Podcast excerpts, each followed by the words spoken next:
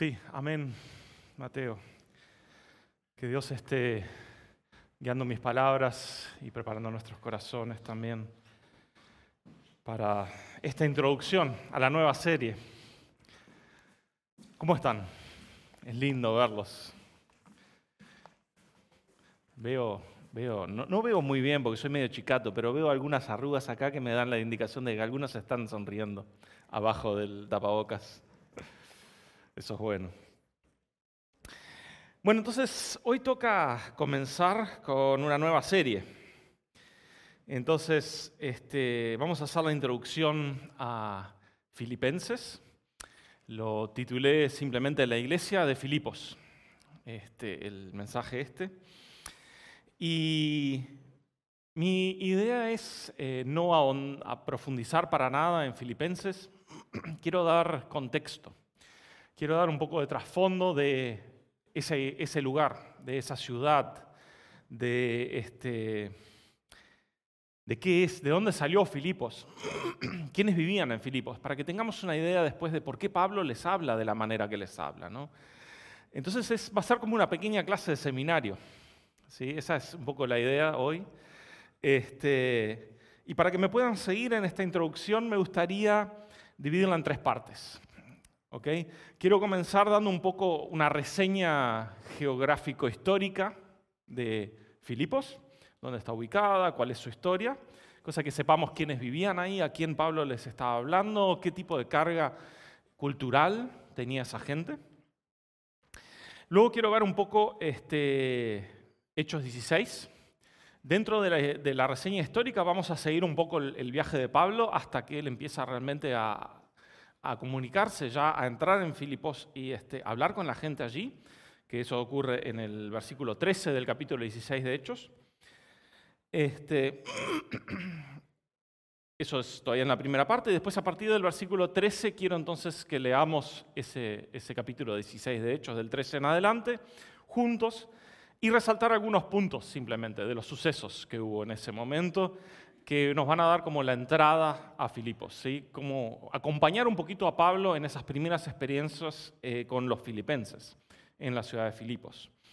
Y por último quiero ver algunos puntos en la carta de Filipenses, muy escuetos, este, pero que se, ilustran conociendo este trasfondo. ¿sí? Habiendo conocido cuál es la historia de, la ciudad de Filipos, eh, entendiendo lo que le pasó a Pablo cuando estuvo en sus primeros momentos de, predicar y hasta la, primera salida de, Filipos, que él ya se tiene que ir pronto, este, que, cómo eso ilustra, digamos, eh, la carta que él les manda. Entonces, voy a comenzar con unos mapas. Entonces, me voy a mudar para acá al lado del proyector. Si la cámara me sigue ahí, ahí va. Entonces tenemos esto es el primer mapa que quiero compartir con ustedes. Acá tengo un puntero láser, toda la tecnología. Este, entonces vamos a comenzar un poco hablando de por qué se llama Filipos esa ciudad. Y no es la única Filipos, había varias dentro del eh, mundo griego de la época. Cuando surge la ciudad de Filipos es en la época de Filipo II o Felipe II en español muchas veces, su nombre en griego es Filipos que fue el padre de Alejandro Magno. ¿sí? Si se acuerdan de clase de historia, Alejandro Magno, aquel griego macedonio que conquistó prácticamente todo el mundo conocido. ¿sí? Las grandes civilizaciones de la época, hasta el Valle del Indo en la India, él conquistó lo que era todo el Babilonia, Sumeria, Persia en ese momento, ¿no? pero todos esos lugares donde estuvieron todas esas grandes culturas, la media luna fértil y hasta Egipto, él conquistó todo eso. Su reino original estaba acá, en Macedonia, ¿sí? Ahí es donde nace Filipo II y se convierte en rey en el 359 a.C. Estamos hablando 300 y tantos años antes del nacimiento de nuestro Señor. Él era muy expansionista, cuando se convierte en rey trata de llevar eh, la cultura griega y el, su reinado a los otros pueblos de Grecia, sobre todo. Tenemos que pensar que en esa época Grecia no era solo lo que es hoy Grecia, sino también había una cantidad de reinos que tenían cultura griega, del otro lado de acá, del mar Egeo, ¿sí? hasta acá arriba, y toda esta parte acá había una cantidad de pueblos que tenían cultura griega. Entonces él, su visión era una, una pan-Grecia, digamos, la gran Grecia. ¿Cómo hace para solventar esa conquista? Según un dicho que leí por ahí de Filipos, él decía, ninguna ciudad eh, puede dejar de ser conquistada si se puede acercar a ella un burro cargado de oro. ¿Sí? Y eso denota mucho su filosofía. No era la de conquistar necesariamente por las armas, sino también este, por el soborno, ¿sí? tratando de sobornar a la gente de ahí de someterse a su reinado, de las ciudades, eh, griegas. Entonces este, llega a un lugar que se llama Las Crénides, que está aquí en esta pequeña bahía acá, que era un lugar donde había unas fuentes, que eso es lo que significa Crénides en griego, y la ciudad principal de la zona la empieza a levantar, una ciudad muy chica en ese momento, y la llama Filipos en su propio honor, en honor a sí mismo. Así que ya tenemos un poco la idea de qué tipo de persona era. Este, engrandece la ciudad y la meta principal por la cual anexa esa ciudad es porque había minas de oro ahí. Entonces él tenía los burros y necesitaba cargarlos de oro.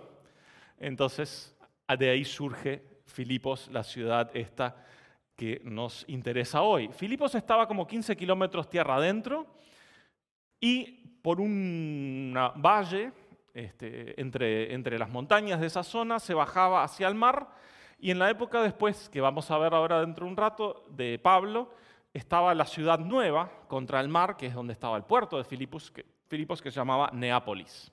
Nea, nueva, polis, ciudad, la nueva ciudad. ¿sí? Era el puerto de, de este, de Filipos. Así que Felipe se dedica entonces a conquistar Grecia. Sabemos entonces que su hijo, este, Alejandro Magno, eh, que consideramos que es uno de, de las profecías de Daniel, ¿no? que habla de los, de los animales que representan las bestias, que representan los diferentes gobiernos, y él logra conquistar eh, el mundo conocido de aquella época, ¿sí? las grandes culturas. Hasta acá está el Valle del Indo, en India, que yo mencionaba, Egipto, ¿sí? toda la, parte que fue el imperio persa y antes el imperio neobabilónico, imperio babilónico, Sumeria, Ur de los Caldeos, de donde salió Abraham, está acá abajo. ¿sí? Y acá está Jerusalén, para que tengan un poco una referencia. Así que Alejandro Magno conquista todo este mundo conocido y a su muerte este, se divide entre sus generales. Perdón. Este, eh, Judá queda bajo el gobierno de este, uno de los generales, ¿sí? Del imperio, este, de, lo que eran los generales de, Alejandro Magno, y queda durante un tiempo bajo los eh, Ptolomeos, después los Seleucidas, que eran los del reino aquí arriba, conquistan, y ahí es donde suceden todos esos eventos que se relatan en los libros de los Macabeos, donde entra este, Antíoco Epífanes y sacrifica un, cerdo, sacrifica un cerdo sobre el altar del templo, este, lo cual era totalmente una aberración para el pueblo judío, y se levantan los macabeos este, y hacen una revuelta y Israel por primera vez logra su independencia nuevamente después del exilio. O sea, o sea después del exilio se estuvieron sobre, bajo gobierno persa, después sobre el gobierno griego, bajo gobierno griego, después los Ptolomeos, los Seleucidas y finalmente, eh, unos 200 años antes de Cristo más o menos, logran su independencia hasta que caen bajo eh, los Herodes este, con ya el expansionismo romano. Así que ahí tenemos un poco la historia que se va sucediendo. En ese, todo ese tiempo, Filipos era una ciudad importante para justamente la este, búsqueda de oro y solventar militar este, el pago de los ejércitos. Empieza a levantarse Roma, sabemos que en la época de Jesús el eh, gobierno de toda esa zona no llegaba tan lejos, llegaba como hasta por acá, eh, pero de todo el Mediterráneo hasta España, eh, Roma se, dedica más hacia el otro lado, Francia, España, hasta Inglaterra, eh, la orilla del Rin, llegan a parte de lo que es hoy Alemania, todo el norte de África, todo eso es Roma. ¿sí? Entonces, vamos al mapa 3, acá tenemos Roma en la época de Augusto César, ¿sí?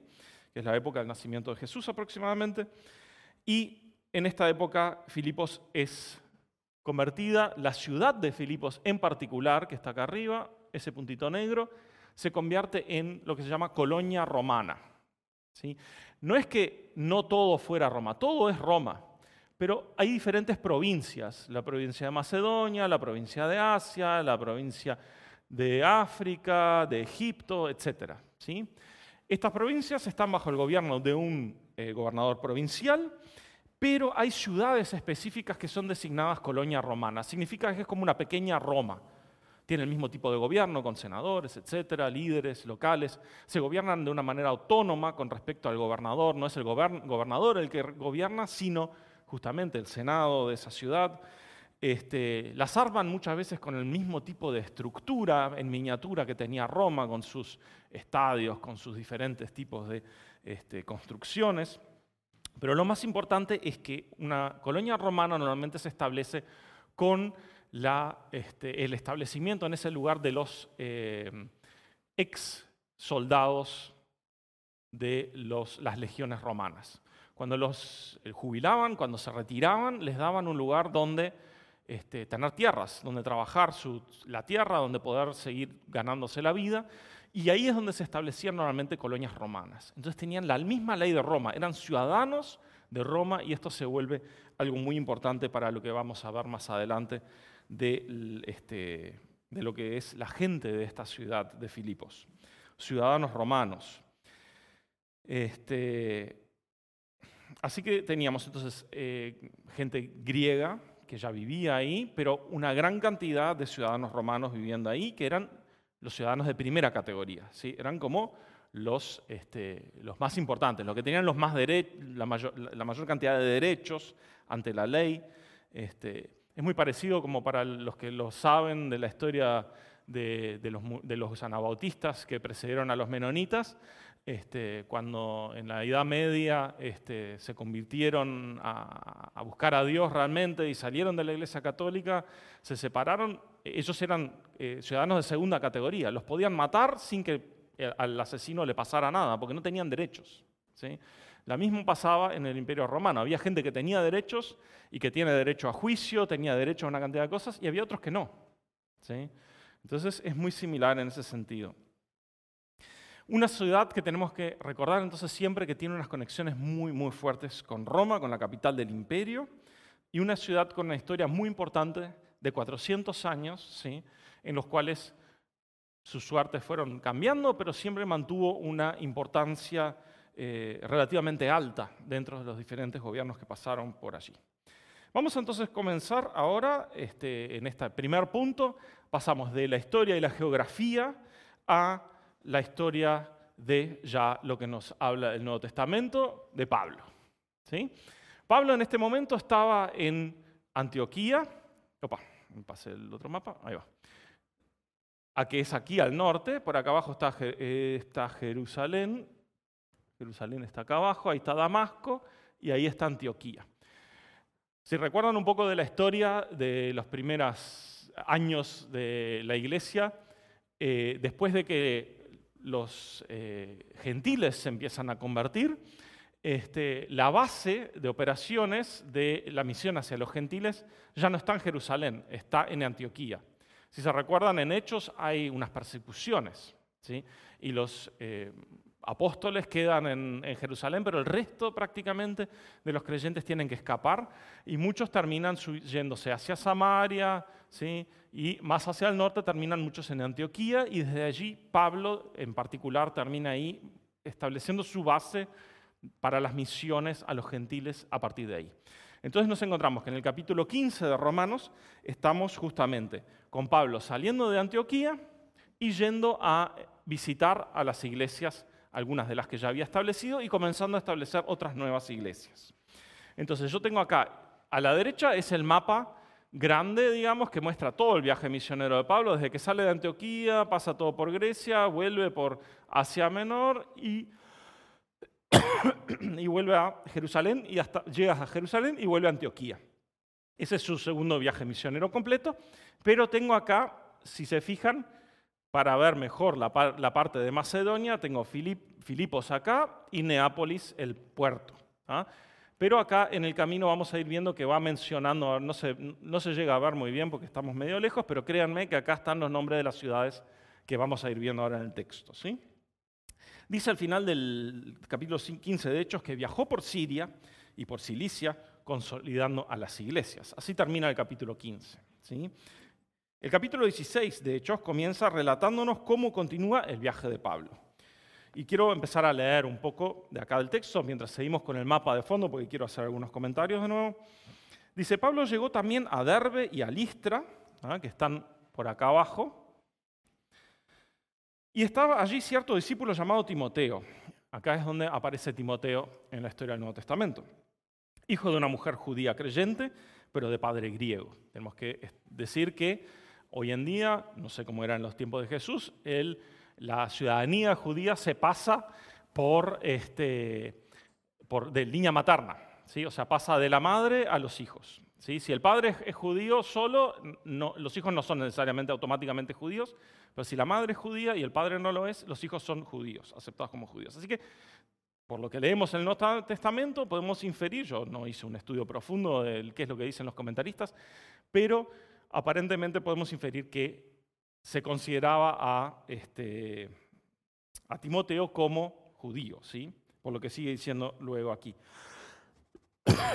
Dice, hijo de una mujer judía creyente, pero de padre griego, del cual hablaban elogiosamente los hermanos que estaban en Listra y en Iconio. Pablo quiso que éste fuera con él y lo tomó y lo circuncidó por causa de los judíos que habían en aquellas regiones, porque todos sabían que su padre era griego. Sabían que el padre era griego, pero también sabían que la madre era judía.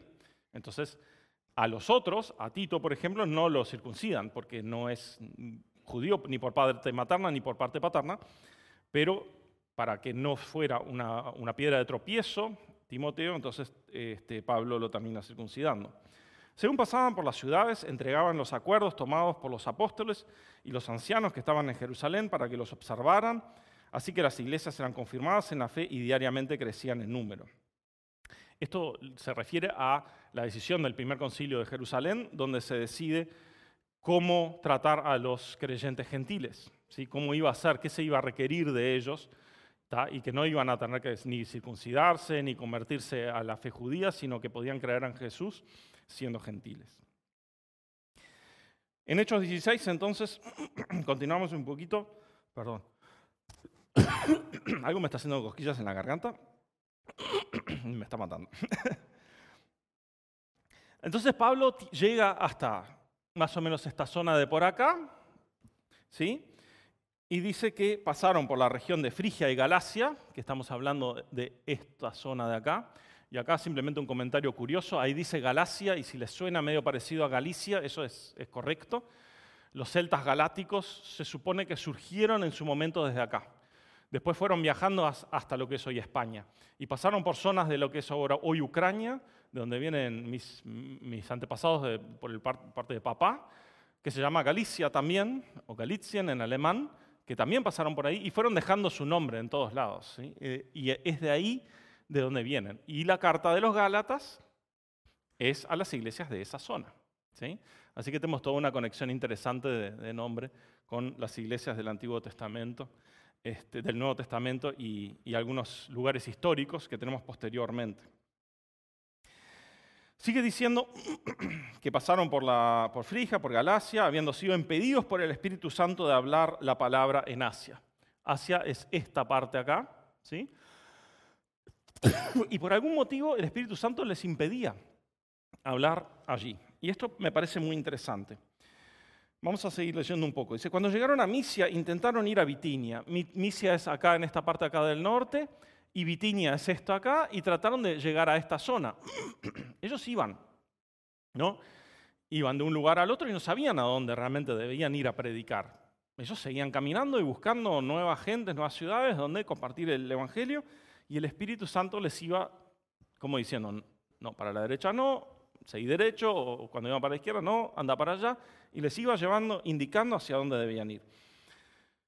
Finalmente llegan a Troas, que es este puerto que está aquí,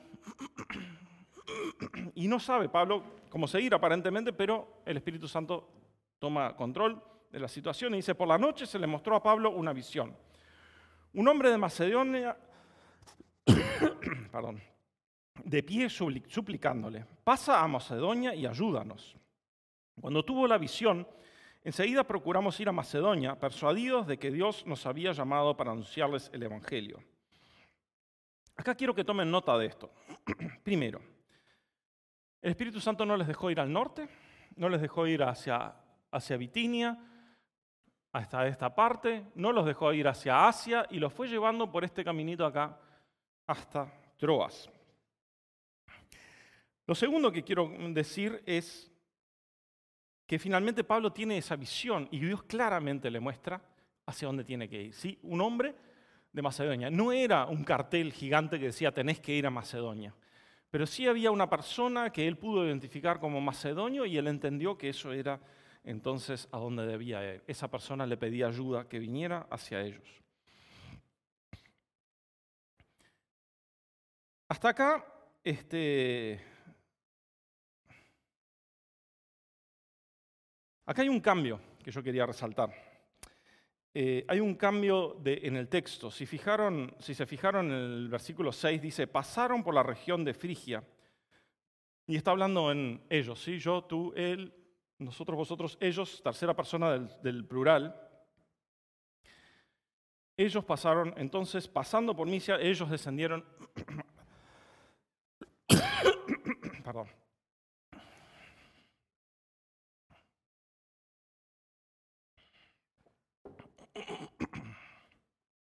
Descendieron a Troas, pero a partir del momento que los encontramos en Troas, cambia y dice, cuando tuvo la visión, y después termina diciendo, que Dios nos había llamado para anunciarles el Evangelio. Lucas, el autor de Hechos, se empieza a incluir como nosotros. Así que entonces reconocemos desde el texto mismo que Lucas se suma a la delegación esta, que está yendo hacia Macedonia. Seguimos leyendo y dice, así que saliendo de Troas navegamos con rumbo directo a Samotracia y al día siguiente a Neápolis. Neápolis, les había comentado, es el puerto de la ciudad de Filipos. De allí fuimos a Filipos, que es una ciudad principal. Amén.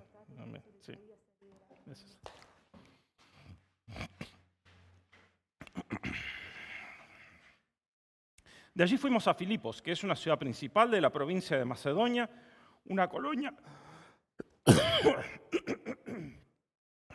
romana. En esta ciudad nos quedamos por varios días. Otra vez quiero resaltar, porque es importante para algo que voy a decir después, Neápolis significa ciudad nueva. Neápolis. Y por último, último mapa.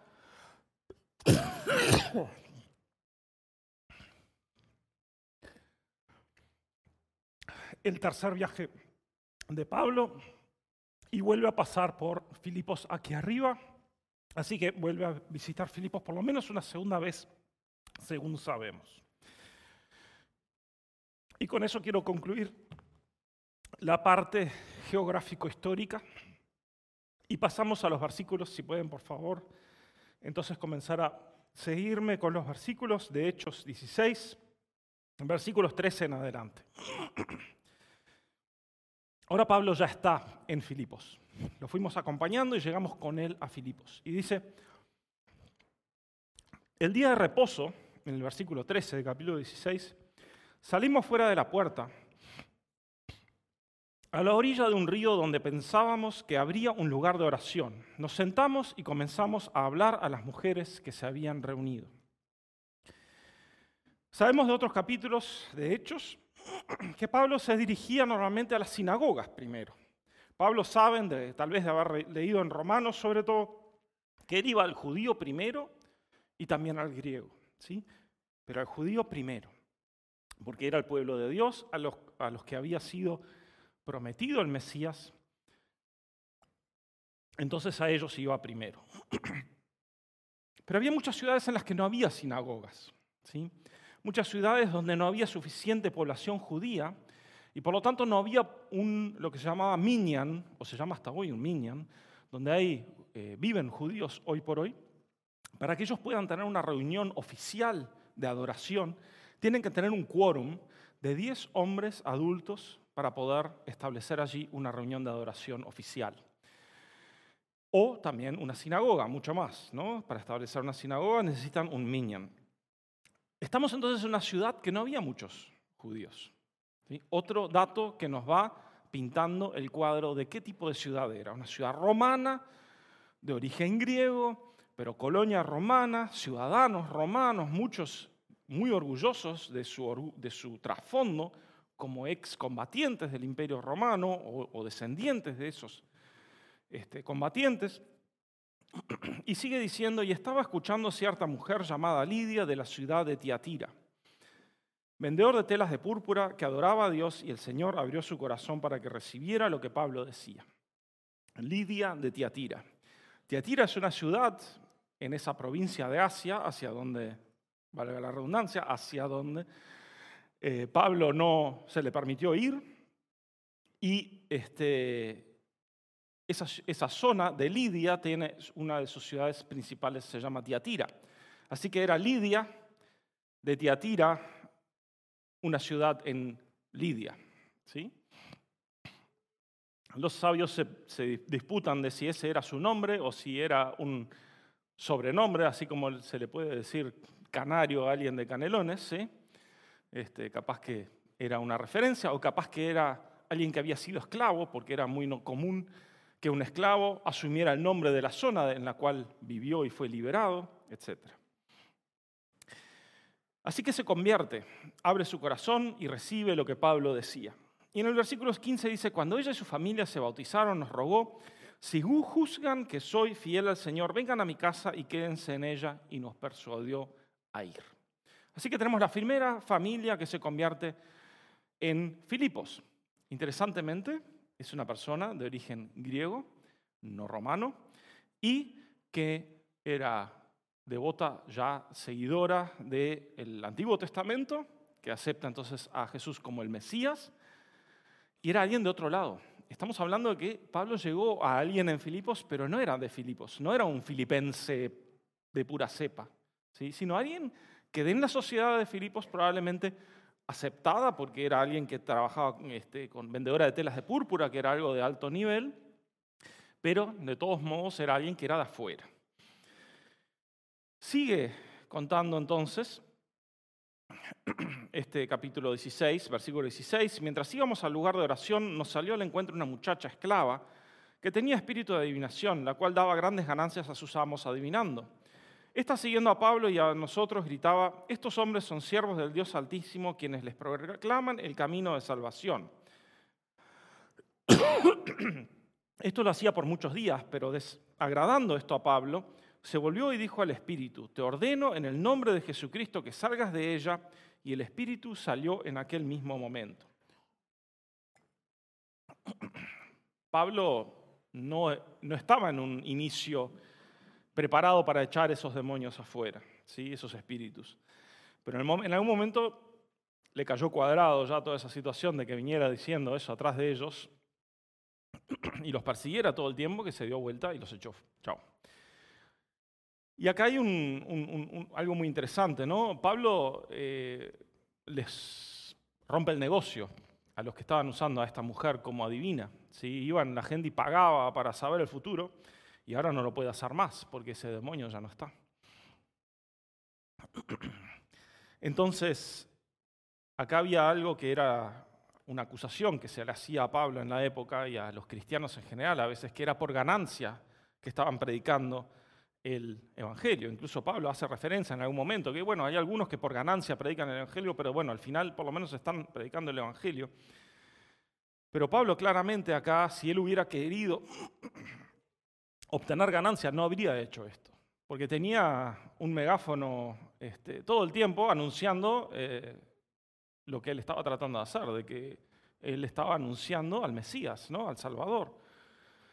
Y él simplemente se dio vuelta y echó el demonio. Así que esto también es una demostración de que Pablo no estaba en esto por la ganancia o por el negocio, incluso no le importaba romperle el negocio a alguien más, pero eso tiene consecuencias. Dice, pero cuando sus amos vieron que se les había ido la esperanza de ganancia, ellos sí estaban atrás del dinero, para ellos Prendieron a Pablo y a Sías y los arrastraron hasta la plaza ante las autoridades. Después de haberlos presentado a los magistrados superiores, dijeron, estos hombres son judíos, siendo judíos alborotan nuestra ciudad.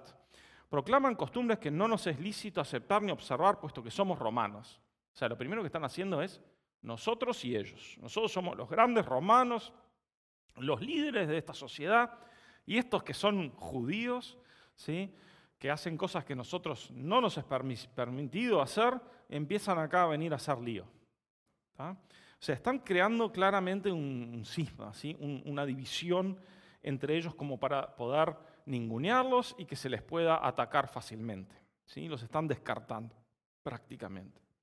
Una de las razones primordiales es no solo la ganancia, el dinero que querían este, lograr estas personas con la divina, sino también el hecho de que ellos adoraban a los dioses romanos, pero también al emperador.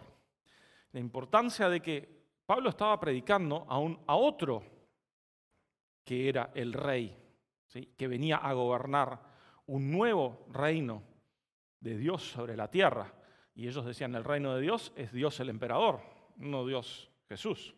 Entonces era una contraposición importante en ese momento. ¿sí? Estos hombres que prendieron a Pablo y Silas marcan la cancha entonces y los denigran. Sigue diciendo que la multitud se levantó a una contra ellos y los magistrados superiores, rasgándoles sus ropas, ordenaron que los azotaran con varas. Después de darles muchos azotes, los echaron en la cárcel, ordenando al carcelero que los guardara con seguridad, el cual, habiendo recibido esa orden, los echó en el calabozo interior y los aseguró los pies en el cepo. ¿Vieron cuando en las películas hablan de que lo meten en confinamiento en solitario y los meten en el, en el hoyo, en, the hole, dicen los americanos, ¿no? Se portó mal en la cárcel y fue a solitario.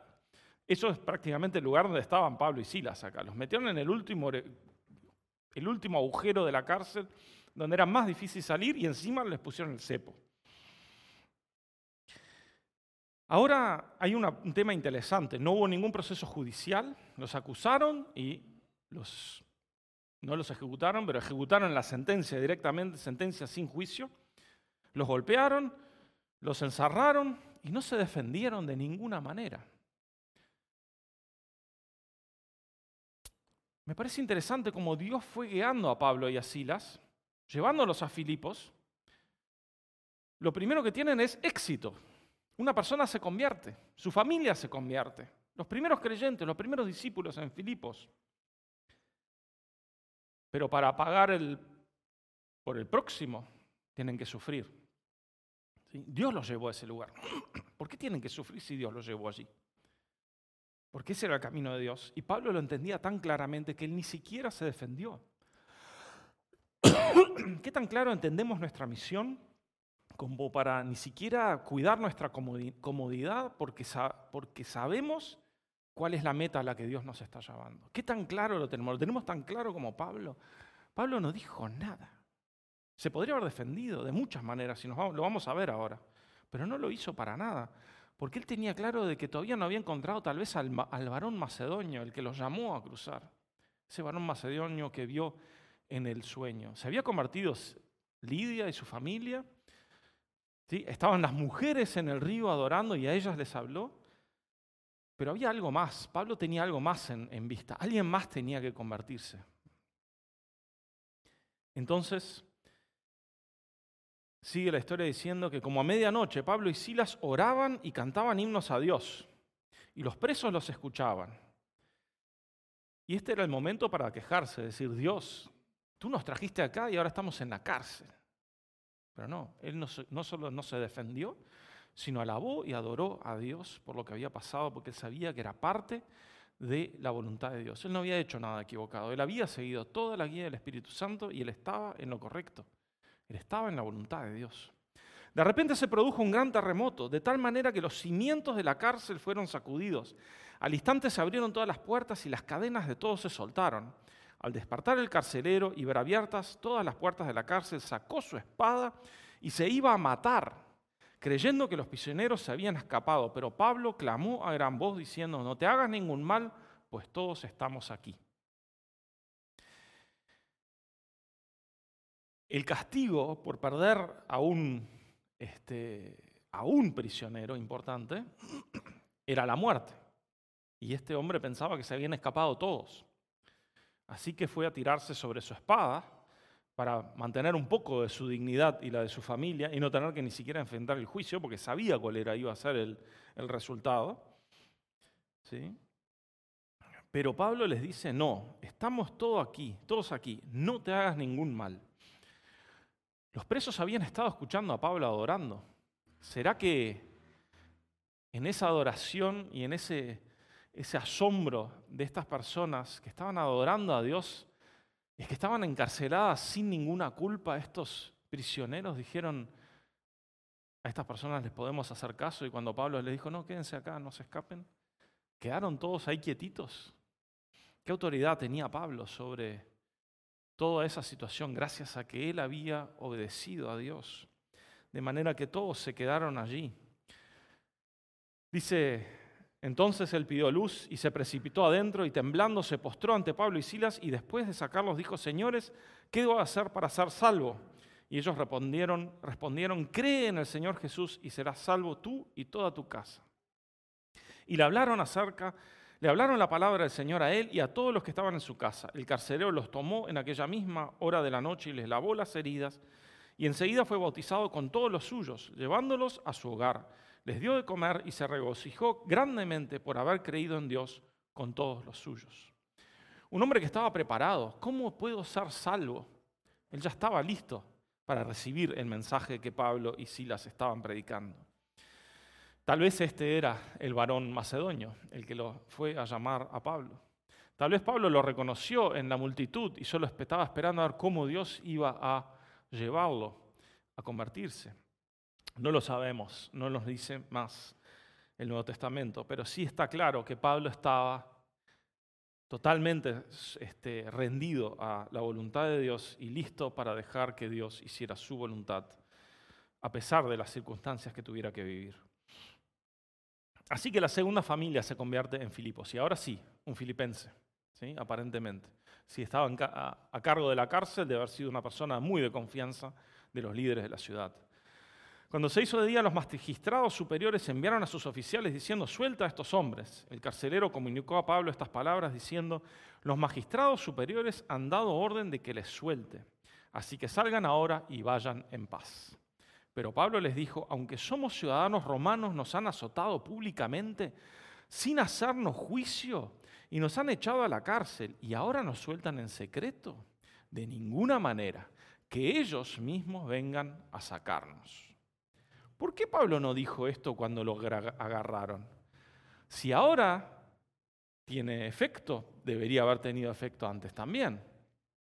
Él podría haberse escapado de toda esa, de esa situación, pero él tenía claro de que había un propósito en Dios para esto, que merecía sufrir los golpes y el encarcelamiento, y ahora que Dios había cometido, logrado su cometido y se había convertido el carcelero y toda su familia, Pablo no tiene ningún resquemor en decir, yo soy ciudadano romano, lo que ustedes hicieron no está bien, ustedes son romanos, son una colonia romana, si ustedes no cumplen la ley romana, puede tener consecuencias graves para la colonia romana si no se atienen a la ley romana, si se enteran en Roma que acaban de golpear a un ciudadano romano en una colonia romana sin un juicio y lo encarcelaron, ¿sí? esto iba a ser graves consecuencias para los líderes de esa ciudad. Tanto es así que los oficiales fueron a los magistrados superiores y al saber que eran ciudadanos romanos tuvieron temor, dice. Tuvieron temor. Entonces vinieron y les suplicaron que después de sacarlos, les rogaban que salieran de la ciudad. Por favor, eh, saquemos esta situación rápido, resolvamos esto. Pero Pablo, como era el que estaba en lo correcto, cuando salió de la cárcel se fue a la casa de Lidia y al ver que los hermanos, a los hermanos los consolaron y después se fue. No se fue de la cárcel a la puerta de la ciudad y se fue. Él se tomó su tiempo. Él hizo como él pensaba que tenía que hacer y después se fue, porque él estaba en lo correcto y los oficiales estaban equivocados. Así que muy interesante toda esta, esta, esta situación en la cual tenemos entonces el trasfondo para el libro de Filipenses. Entonces quiero pasar al tercer punto. Vimos cómo surgió Filipos, vimos cómo Pablo llega, a Filipos, vimos lo que sucede en Filipos y ahora quiero ver rápidamente tres puntos que se ilustran de una manera interesante a partir de este trasfondo que acabo de compartir. El primero es por qué es que Pablo menciona en su carta a la guardia pretoriana. Dice en Filipenses capítulo 1, versículo 12 y 13, quiero que sepan hermanos que las circunstancias en que me he visto han redundado en un mayor progreso del Evangelio. O sea, Pablo hace una relación entre los problemas que tiene y el progreso del Evangelio. Dios se está glorificando en esas penurias, en esas dificultades, en esos encarcelamientos. De tal manera que mis prisiones por la causa de Cristo se han hecho notorias en toda la guardia pretoriana y a todos los demás. Yo estoy seguro que en otras cartas él podría haber dicho lo mismo, que él estaba adorando a Dios, aunque estaba encarcelado, y él seguía recibiendo personas, aún en Roma encarcelado, venían las personas, y él ministraba, y él predicaba, y seguro que se habían convertido muchos, y él no necesariamente en todas las cartas menciona que la guardia pretoriana estaba siendo expuesta al Evangelio. ¿Por qué lo hace acá en Filipenses? ¿Qué les parece? ¿Por qué en Filipos, en la carta a, la gente de Filipos, a los filipenses, él menciona tan específicamente a la guardia pretoriana? Con el contexto que les di, sabemos que son gente que tiene una conexión cercana con Roma. Entonces, lo que sucede es que eran personas que iban a estar muy interesados en que los romanos recibieran al Señor Jesús. Esa conexión es algo súper importante. Ahora, este, tal vez este, esto es algo muy simple, ¿sí? una relación que puede surgir de este trasfondo que les expliqué. Vamos a uno más interesante su proclamación de la plena divinidad de Jesús y su despojo de la misma. Dice en Filipenses 1, versículos 5, 6 y 7, haya pues en ustedes esta misma actitud que hubo también en Cristo Jesús, el cual, aunque existía en forma de Dios, no consideró el ser igual a Dios como algo a que aferrarse, sino que se despojó a sí mismo, tomando forma de siervo, haciéndose semejante a los hombres. ¿Sí? Tenemos Filipos, una colonia romana en la cual se adora al emperador como Dios encarnado, ¿sí? un Dios al que ellos adoran como un Dios, los romanos. Y tenemos a Jesús, que es Dios hecho hombre. ¿sí? Tenemos un hombre que se exalta a la posición de Dios y tenemos a Dios que se humilla como hombre, que toma forma de su propia creación, se humilla y viene no solo a ser hombre, sino a servir a todos. ¿Sí? No viene solo a ser hombre, sino de los más bajos. Dice, yo soy siervo, no vine a que me sirvan, vine a servirles. ¿Sí? Una contradicción total, total entre lo que era, estaban acostumbrados los filipenses, la adoración a un ser humano que se hace pasar por Dios, a un mensaje de un Dios que se hizo humano para venir a servirnos, amarnos, morir por nosotros, dar su vida para que nosotros tengamos vida eterna. ¿Sí? Una contradicción completa. ¿sí? Entonces, por eso me parece que es que Pablo habla tan firmemente y viene al principio de la carta ya acerca de la importancia de que Jesús es realmente el Cristo, de que Él es Dios totalmente pero también se hizo hombre completamente para venir a servirnos.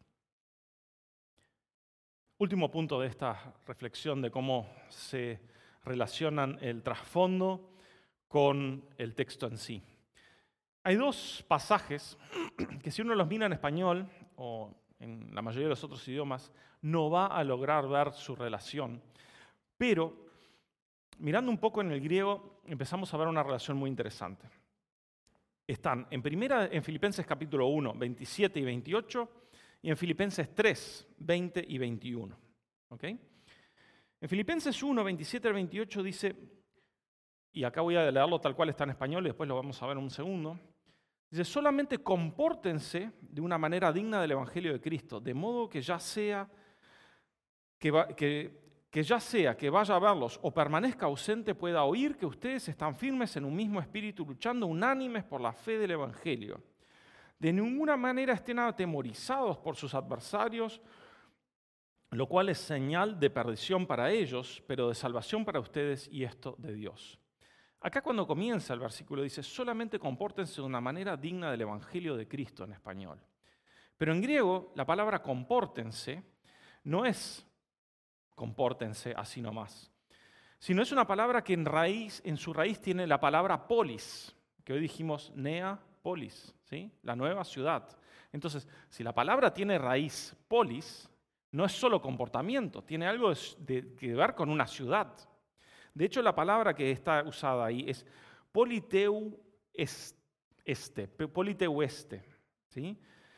que es la palabra que significa ejercer la ciudadanía.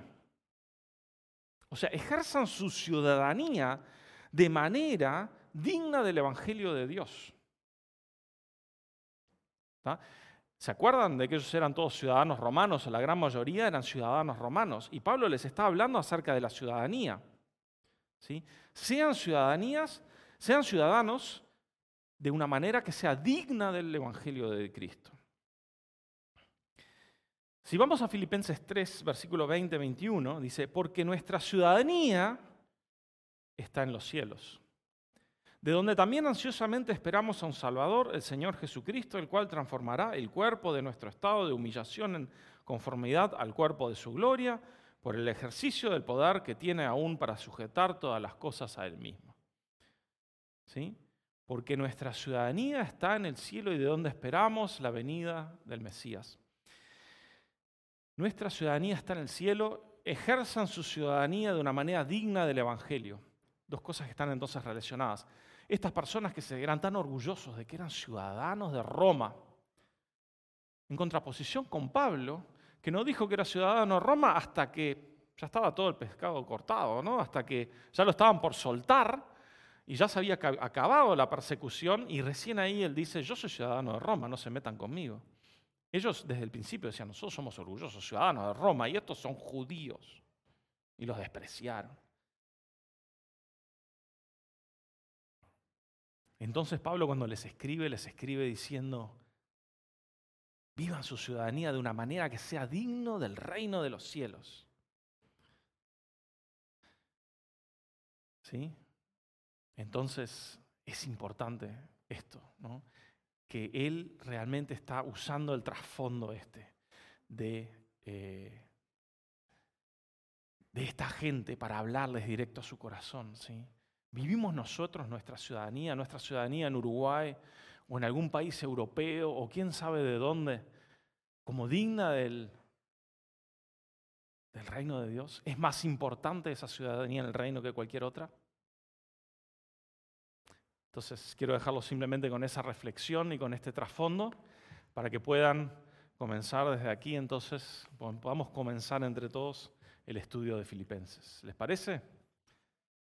Espero que no haya sido muy árido, pero con esto tenemos entonces un poco la introducción. Amén.